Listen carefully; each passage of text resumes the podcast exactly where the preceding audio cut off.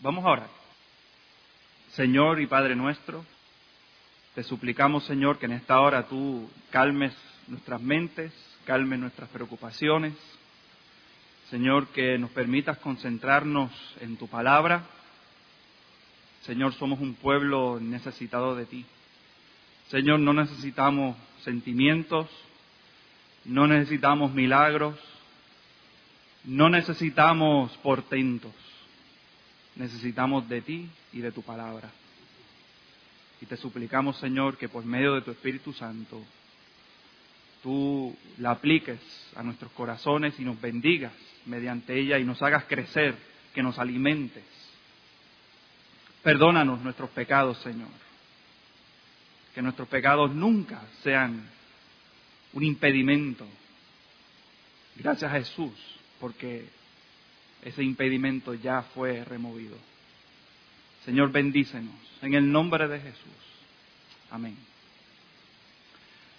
He titulado el sermón El Rey de la Gloria y les invito a buscar el Salmo 24 conmigo. Salmo 24. Cuando nos acercamos a un salmo, ya sea en un, sermón o en nuestra lectura bíblica, tenemos que entender primeramente que el tipo de lectura que estamos tratando es poesía. Como tal, no lo podemos tratar como una narración o una epístola de Pablo o como un recuento histórico.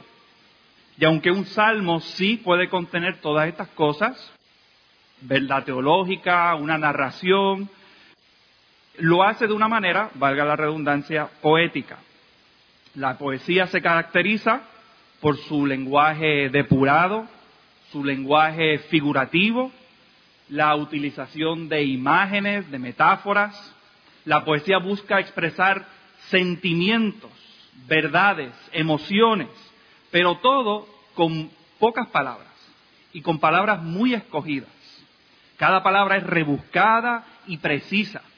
Cada oración es construida meticulosamente.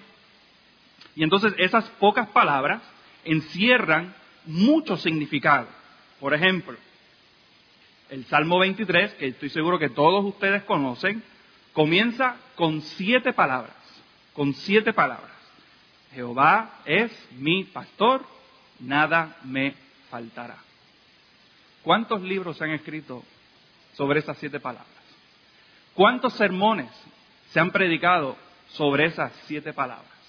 O sea que encierra mucho, mucho significado. Hace 400 años, el dramaturgo Shakespeare escribió ocho palabras.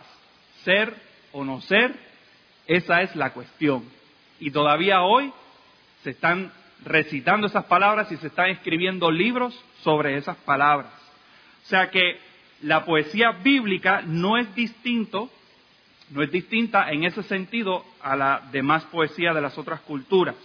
Y tenemos que tener esto en mente porque si nos acercamos a un salmo de una manera equivocada, pues corremos el riesgo de malentenderlo y no entender lo que el salmista nos está transmitiendo. Muy bien, vamos a leer este salmo de David, el 24. De Jehová es la tierra y su plenitud, el mundo y los que en él habitan, porque él la fundó sobre los mares y la firmó sobre los ríos.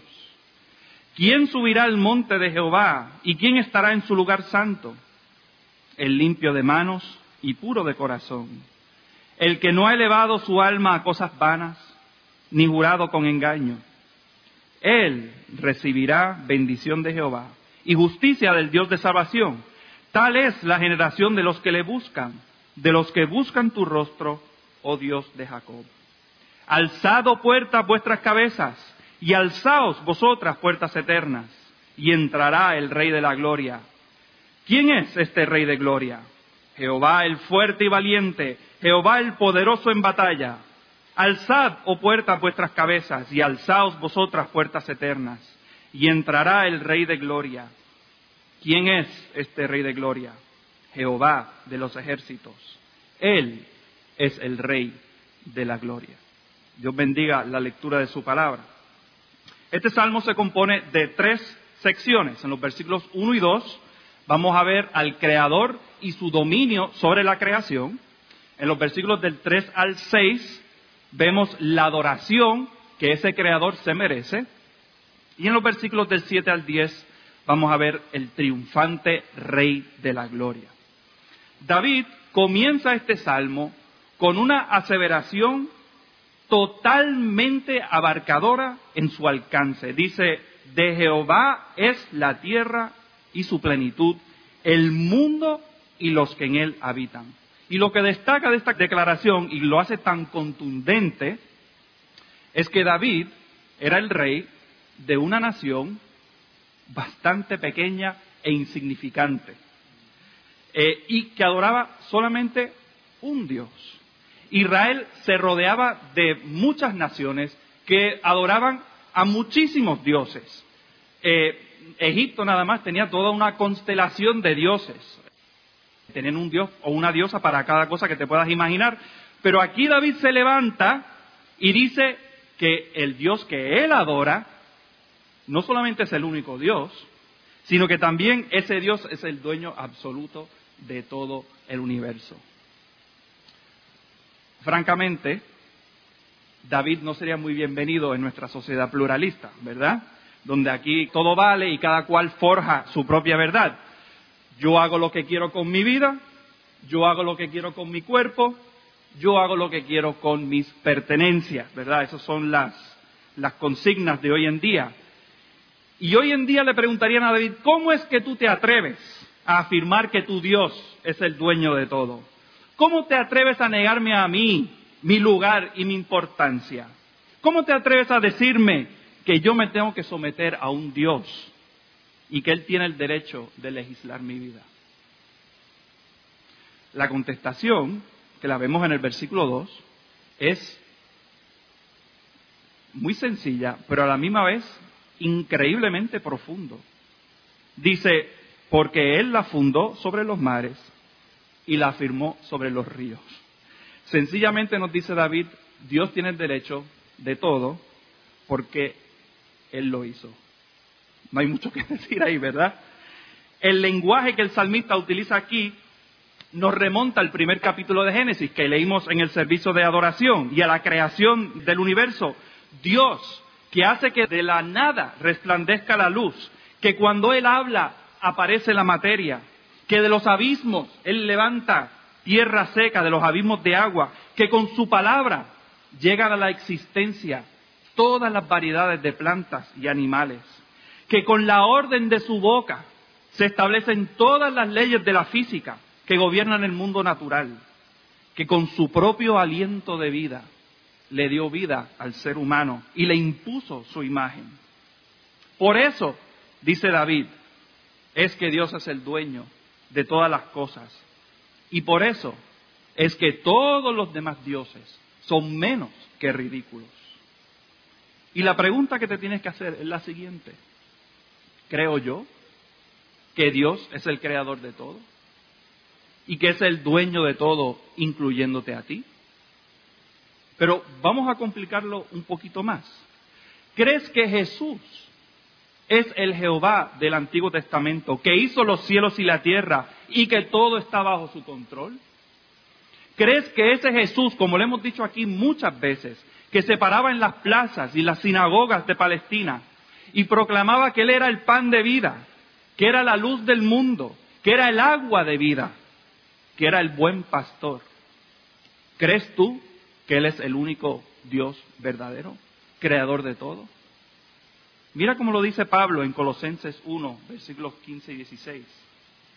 Él está diciendo lo mismo que dice David.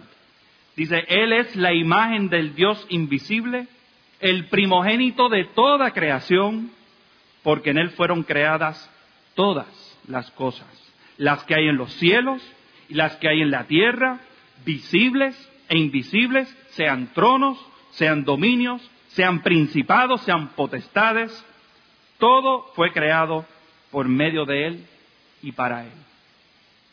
Ustedes los estudiantes, ¿creen que Jesús es el Señor de la informática, de las matemáticas, de la ciencia y de la literatura?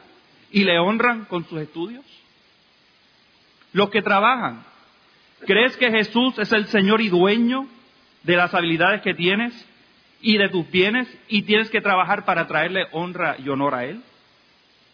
Hijos e hijas, ¿obedecen a sus padres sabiendo que Jesús los puso ahí por tu bien?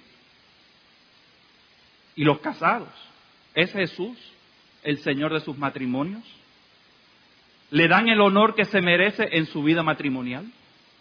¿Y ustedes los solteros? ¿Honran a Jesús como el dueño de sus vidas? ¿Honran a Jesús con su tiempo libre?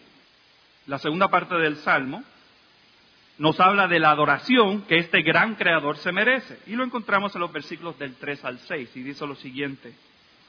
¿Quién subirá al monte de Jehová? ¿Y quién estará en su lugar santo? El limpio de manos y puro de corazón. El que no ha elevado su alma a cosas vanas, ni jurado con engaño. Él recibirá bendición de Jehová y justicia del Dios de salvación. Tal es la generación de los que le buscan, de los que buscan tu rostro, oh Dios de Jacob. Un autor ha dicho que la pregunta del versículo 3 encierra la pregunta más fundamental, más central del culto a Dios. Pero no solamente del culto a Dios, sino también de la vida misma. La Biblia nos enseña claramente que el propósito con el cual Dios creó al ser humano fue para entrar en una relación con Él, una relación de pacto, una relación profunda de plenitud y satisfacción y gozo. Y esto, este hecho lo recoge el Catecismo de Heidelberg en la respuesta a la pregunta 6. Dice, Dios creó al hombre bueno lo creó para que conociera a Dios su creador, para que lo amase de todo corazón. Lo creó para que viviese con Él eternamente, para alabarle y glorificarle. También el Catecismo de Westminster recoge este hecho. ¿Cuál es el fin principal de la existencia del hombre? El fin principal de la existencia del hombre es glorificar a Dios y gozar de Él para siempre. Ese fue el propósito de la creación. Y podríamos decir que el tema central de la Biblia entera es precisamente cómo es que entramos a la presencia de Dios y cómo es que podemos morar en su casa para siempre. El propósito fundamental, hermanos, por el cual Cristo vino al mundo y nació, vivió, murió, resucitó y ascendió a los cielos para sentarse a la derecha del Padre, fue para llevarnos con Él y para que nosotros pudiéramos estar en la presencia de Jehová, en la casa de Jehová. Pero hay un gran problema. Existe un obstáculo prácticamente infranqueable. El ser humano es polvo y es pecador. ¿Cómo es posible que hombres y mujeres y niños manchados por el pecado, viviendo con la sentencia de muerte estampadas en sus almas, entren a la presencia del Dios tres veces santo? Y quiero enfatizar brevemente en este aspecto de la santidad de Dios. La tendencia cuando escuchamos hablar de santidad eh, o, la palabra santo es de pensar en santidad moral, santidad eh, ética, ¿verdad? Estar libre o limpio de pecado. Y no cabe duda de que ese es precisamente uno de los aspectos y significados de la palabra santo. Pero la santidad de Dios es mucho más abarcadora y profunda que meramente santidad moral o santidad ética. Un teólogo, Geraldus Voss, lo describe como la santidad majestuosa de Dios. Y se refiere al hecho de que Dios es completamente distinto y separado de nosotros. Se refiere a la absoluta otredad de Dios. Dios es absolutamente otro. Incluso nos dice vos que la santidad de Dios es mucho más que un atributo de Dios. Dice, la santidad de Dios es algo que permea e identifica todos sus atributos y todo lo que se puede decir de Dios. Por ejemplo, un atributo de Dios es el amor. Dios es amor. Sí, pero es santo en su amor. Dios es justo. Dios es santo en su justicia. Dios es bueno pero es santo en su bondad. El profeta Isaías nos cuenta cómo es que en una visión él vio a Dios sentado en el trono y los serafines decían, santo, santo, santo. Y hermanos, nos dice que se quería morir, literalmente, se quería morir. En el capítulo 33 de Isaías, un pasaje casi idéntico a nuestro Salmo 24, Isaías describe la presencia de Dios como fuego. ¿Quién de nosotros morará con el fuego consumidor? ¿Quién de nosotros habitará en las llamas eternas? Y hermanos, ¿por qué hago tanto énfasis en esto de la santidad de Dios? Porque vivimos en una cultura donde reina la informalidad, una sociedad donde reina la inconsecuencia, la descortesía, la puerilidad y la mediocridad. Y lamentablemente esta actitud ha afectado a la iglesia. Por eso es que vemos el descaro de la teología de la prosperidad. Por eso vemos pegatinas en los carros que dicen Jesús es mi copiloto. Por eso es que vemos grandes problemas de inmoralidad en la iglesia. Y, no solamente inmoralidad sexual, hay, muchas inmoralidades. Hemos olvidado de que servimos a un Dios majestuoso en su santidad. Y les invito a que mediten en su santidad, que en sus trabajos y en sus servicios a Dios recuerden que Jesús se merece lo mejor de nosotros, no las obras. El salmista en el versículo 4 nos contesta esa pregunta tan trascendental que ha hecho, ¿verdad? ¿Quién habitará con Jehová en su lugar santo?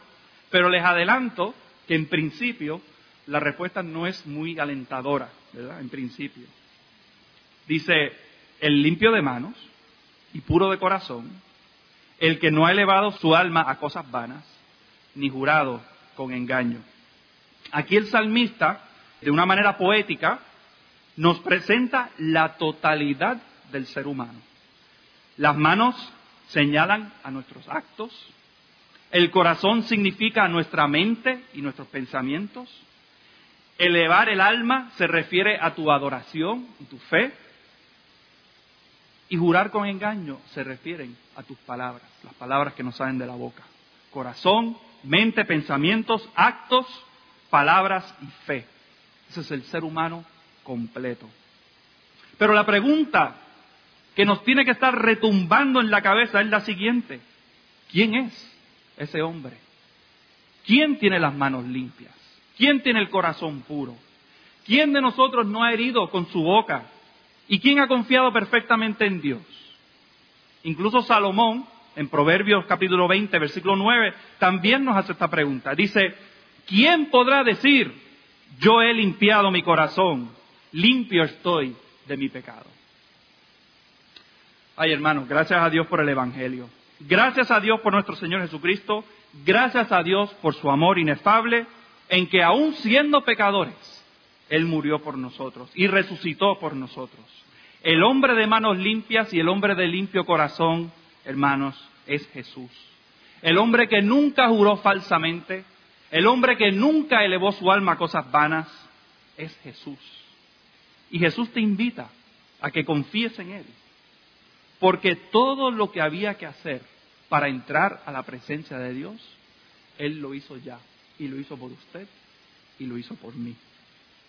Por eso es que el salmista en el versículo 5 dice que ese recibiría bendición de Jehová. Ese recibirá la justicia de salvación. Si usted está en Cristo, entonces usted tiene las manos limpias. Usted tiene el corazón puro. Si usted está en Cristo, entonces puede subir al monte de Jehová y puedes morar en su presencia, porque Él está allí preparándonos ya un lugar. Por eso es que el anhelo de nuestro corazón es como dice el Salmo 23, que en la casa de Jehová moraré por largos días. Ahora, mira qué interesante. El versículo 6 dice, tal es la generación de los que le buscan, de los que buscan tu rostro, oh Dios de Jacob. La generación de los que buscan a Dios es la generación de aquel hombre perfecto nosotros los que hemos puesto nuestra fe en el varón perfecto de Dios, en ese Hijo donde está toda su complacencia, nosotros somos esa generación. Escuchen el autor de Hebreos en el capítulo 2, versículos 11 al 13. Dice, porque el que santifica y los que son santificados de uno son todos, por lo cual no se avergüenza de llamarlos hermanos, diciendo, anunciaré a mis hermanos tu nombre, en medio de la congregación te alabaré, y otra vez, yo confiaré en él. Y de nuevo, he aquí, yo y los hijos que Dios me dio. Cristo nos hace llamar sus hermanos, sus hijos, su esposa, su generación. La tercera parte de este salmo, que es en los versículos del 7 al 10, dice, alzad, oh puertas, vuestras cabezas, y alzaos vosotras puertas eternas, y entrará el Rey de Gloria. ¿Quién es este Rey de Gloria? Jehová el fuerte y valiente, Jehová el poderoso en batalla. Alzad, oh puertas, vuestras cabezas, y alzaos vosotras puertas eternas, y entrará el Rey de Gloria. ¿Quién es este Rey de Gloria? Jehová de los ejércitos. Él es el Rey de la Gloria. Ese creador que vimos al principio del Salmo, también es el hombre perfecto que vimos en la segunda parte del Salmo. Ese varón perfecto de Dios. Ahora en la tercera parte vemos que ese creador y ese hombre perfecto es también el rey de la gloria. Jehová de los ejércitos. La idea de estos cuatro versículos es la de un rey que sale para hacer guerra y ahora está regresando triunfante sobre sus enemigos y toda la ciudad está hecha un bullicio. Todos están preparando para la gran procesión y la gran fiesta que se va a celebrar. Y mientras el rey se acerca a la ciudad amurallada, el salmista clama que las puertas se abran de par en par para dejar entrar y para recibir a su rey, a su campeón. Este rey de la gloria, leemos en el Nuevo Testamento, tuvo dos entradas triunfales. La primera fue en su humillación y la segunda en su exaltación. Cuando Jesús entró en Jerusalén en la última etapa de su ministerio terrenal, entró como un rey de paz, humilde, sentado no sobre un caballo de guerra, sobre un pollino. Entró como el siervo sufriente de Dios con el único propósito de recibir y soportar toda la ira de Dios y todo el castigo de Dios por nuestro pecado. Pero hermanos, Jesús ya no es el siervo sufriente. Jesús ya no es ese hombre golpeado y burlado, sangrentado. Jesús resucitó de los muertos, ascendió al cielo y las puertas del cielo se abrieron de par en par para recibir al Salvador. Y Jesús subió al monte de Jehová. Jesús entró en el lugar santísimo, a la misma presencia de Dios, y está allí preparando un lugar para nosotros, para que donde Él esté, Él dice, nos promete, nosotros también estemos. Ahora, a mí me gusta mucho imaginar cómo fue esa entrada triunfal, ¿verdad? De Jesús en el cielo. Me imagino todos los santos bordeando las calles para ver la entrada de Jesús me imagino los millones de ángeles haciendo sus preparativos para la entrada, cantando y alabando. Y aunque no tenemos una descripción exacta de los acontecimientos, sí tenemos una pista de lo que pasó. Y quiero leer para terminar una visión del apóstol Juan en Apocalipsis 5. Dice así, miré y vi entre el trono con los cuatro seres vivientes y los ancianos a un cordero de pie como inmolado, que tenía siete cuernos y siete ojos, que son los siete espíritus de Dios enviados por toda la tierra. Y vino y tomó el libro de la mano derecha del que estaba sentado en el trono, y cuando tomó el libro, los cuatro seres vivientes y los veinticuatro ancianos se postraron delante del cordero. Cada uno tenía una arpa y copas de oro llenas de incienso, que son las oraciones de los santos. Y cantaban un cántico nuevo, diciendo, digno eres de tomar el libro y de abrir sus sellos, porque tú fuiste inmolado y con tu sangre compraste para Dios a gente de toda tribu, lengua, pueblo y nación, y los has hecho un reino y sacerdotes para Dios, y reinarán sobre la tierra. Y miré, y oí la voz de muchos ángeles alrededor del trono, y de los seres vivientes y de los ancianos, y el número de ellos era miríadas de miríadas y millares de millares que decían a gran voz, el Cordero que fue inmolado, digno es de recibir el poder, las riquezas, la sabiduría, la fortaleza, el honor, la gloria y la alabanza. Y a toda cosa creada que está en el cielo, sobre la tierra, debajo de la tierra y en el mar, y a todas las cosas que en ellos hay, oí decir al que está sentado en el trono y al Cordero, sea la alabanza, la honra, la gloria y el dominio por los siglos de los siglos. Y los cuatro seres vivientes decían, amén. Y los ancianos se postraron y adoraron. Vamos a orar. Señor, gracias por Jesús.